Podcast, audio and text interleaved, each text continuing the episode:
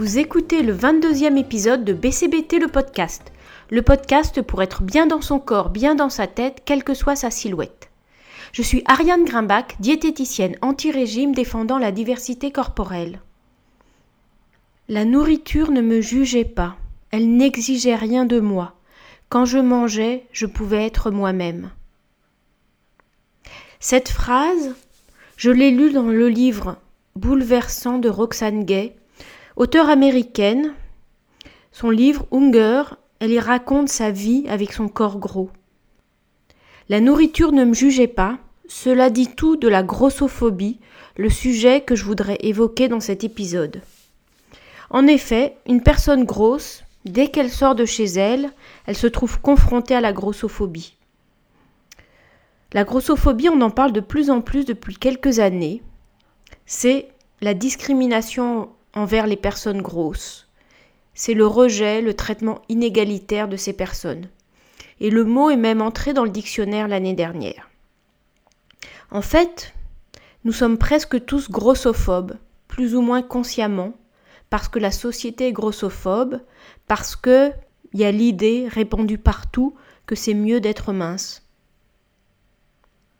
Et la plupart des personnes ont en tête des stéréotypes concernant les personnes grosses. Elles leur attribuent des caractéristiques du seul fait de leur silhouette. Elles seraient paresseuses, elles manqueraient de volonté, voire elles seraient sales, négligées. Cette grossophobie revêt plusieurs dimensions. Il y a une grossophobie de la société. Rien n'est fait pour les personnes grosses, alors qu'elles représentent une part significative de la population, que ce soit dans les transports, les salles de spectacle, dans le choix de vêtements. Les personnes grosses sont très peu prises en compte. On ne pense pas à elles. Il y a par exemple très peu de marques de mode, en particulier à prix accessible, qui proposent des très grandes tailles. Même aux États-Unis, où la population obèse est beaucoup plus nombreuse, ça n'est pas du tout facile. Dans son livre Hunger, Roxane Gay raconte qu'elle ne peut jamais oublier son corps. Les escaliers, les sièges au restaurant, dans les salles de conférence, les salles de spectacle, en avion, le lui rappelle toujours. Elle n'est jamais tranquille, jamais confortable. C'est ce que réclament les militantes anti-grossophobie, par exemple au sein du collectif Gras Politique. Être traitée normalement, comme les autres, avoir accès aux mêmes droits, aux mêmes possibilités. Il y a aussi malheureusement une grossophobie médicale qui va bien souvent totalement à l'encontre d'un des engagements premiers des médecins, ne pas nuire. Les médecins sont souvent très durs et sans aucune bienveillance envers les personnes grosses, sous prétexte de s'occuper de leur santé. Mais avec l'effet inverse, des fois ils sont tellement déplaisants que les personnes grosses arrêtent de consulter. Les médecins y prennent prétexte du poids pour souvent ne pas s'occuper du vrai problème de santé. Ils n'écoutent pas la personne, ils l'infantilisent, ils lui disent de faire un régime sans prendre en compte la complexité de la relation à la nourriture. Et il y a toute une grossophobie que vivent les personnes dans leur quotidien, tous les regards, les gestes, les comportements, les mots des personnes connues ou inconnues, les personnes qui se mêlent de façon totalement grossière des achats d'une personne grosse, jugeant, commentant son panier ou son caddie, comme si on était nutritionniste, comme si la personne grosse ne savait pas très bien ce que c'est bien manger, tellement on lui a dit et répété.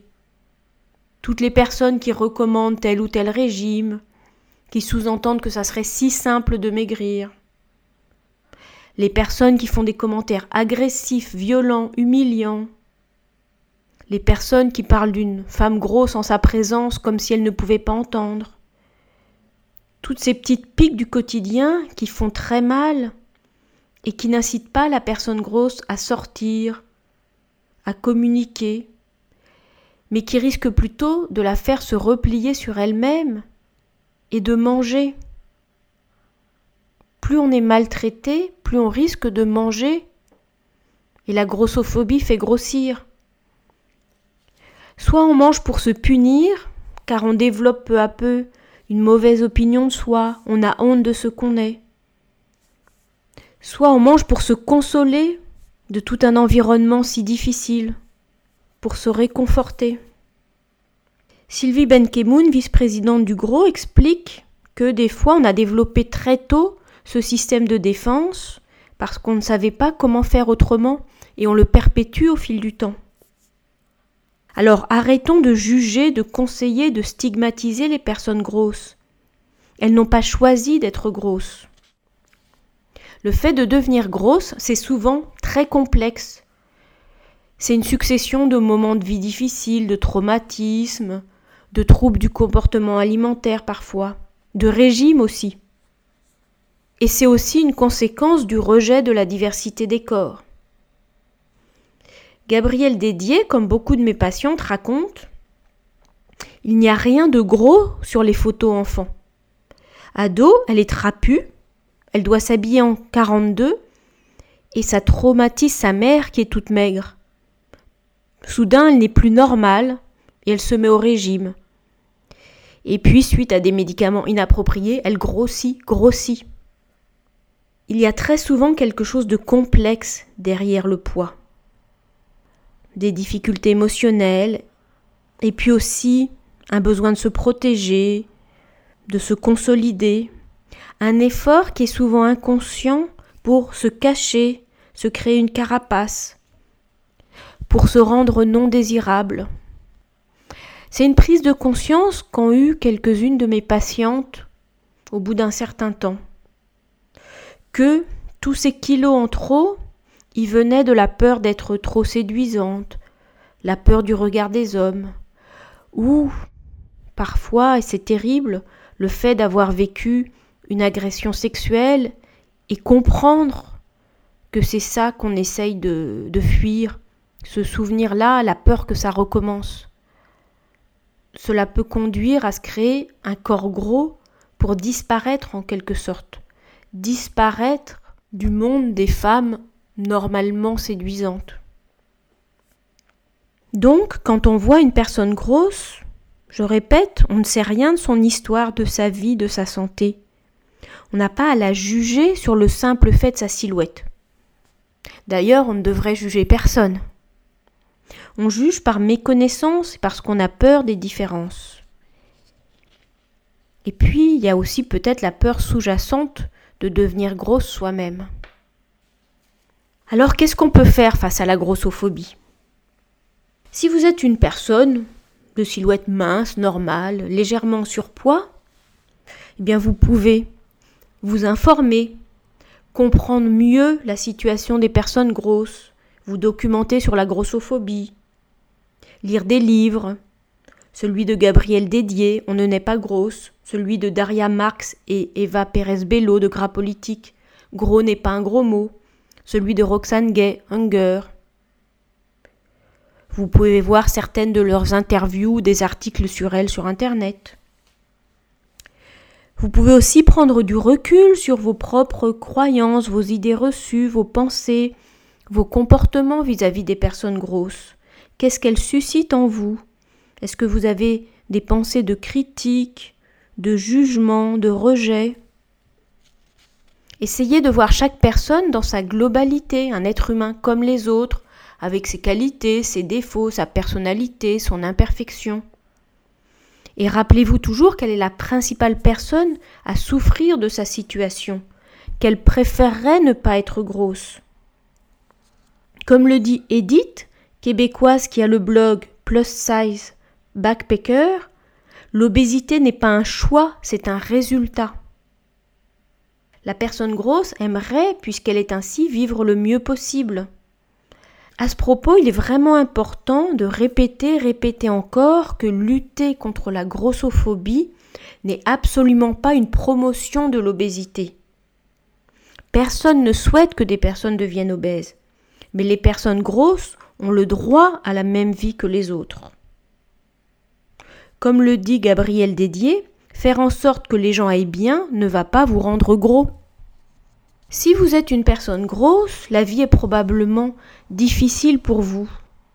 On peut le comprendre, on peut essayer de vous aider, Mais personne, je crois, ne peut se mettre totalement à votre place. Je ne crois pas trop personnellement aux démarches qui consistent à faire porter un sac de 30 kilos à des thérapeutes pour comprendre ce que vous ressentez.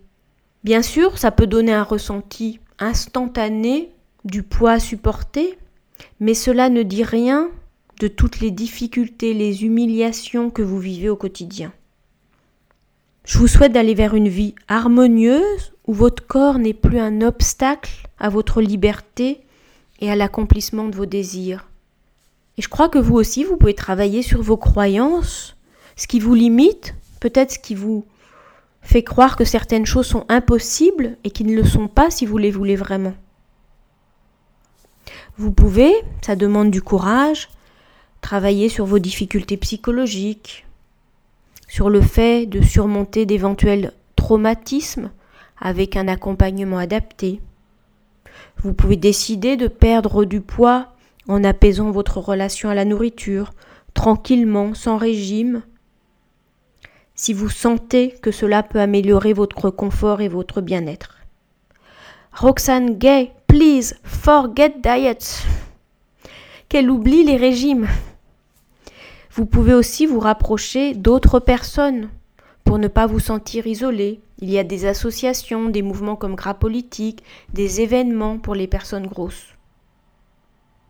Arrêtons donc de définir les personnes grosses d'abord par leur poids. Elles sont grosses, c'est factuel, mais elles sont des êtres humains comme les autres. Comme le dit la très belle chanson de Buddy Guy, Skin Deep, Skin Deep, Skin Deep, Underneath we are all the same. Sous la peau, nous sommes tous pareils. Ça parle de la couleur de peau, mais ça pourrait parler du corps. À l'intérieur de notre corps, nous sommes tous pareils. C'était le 22e épisode de BCBT le podcast. BCBT le podcast est disponible un vendredi sur deux sur toutes les plateformes de podcast. Parlez-en, partagez-le, faites-le connaître.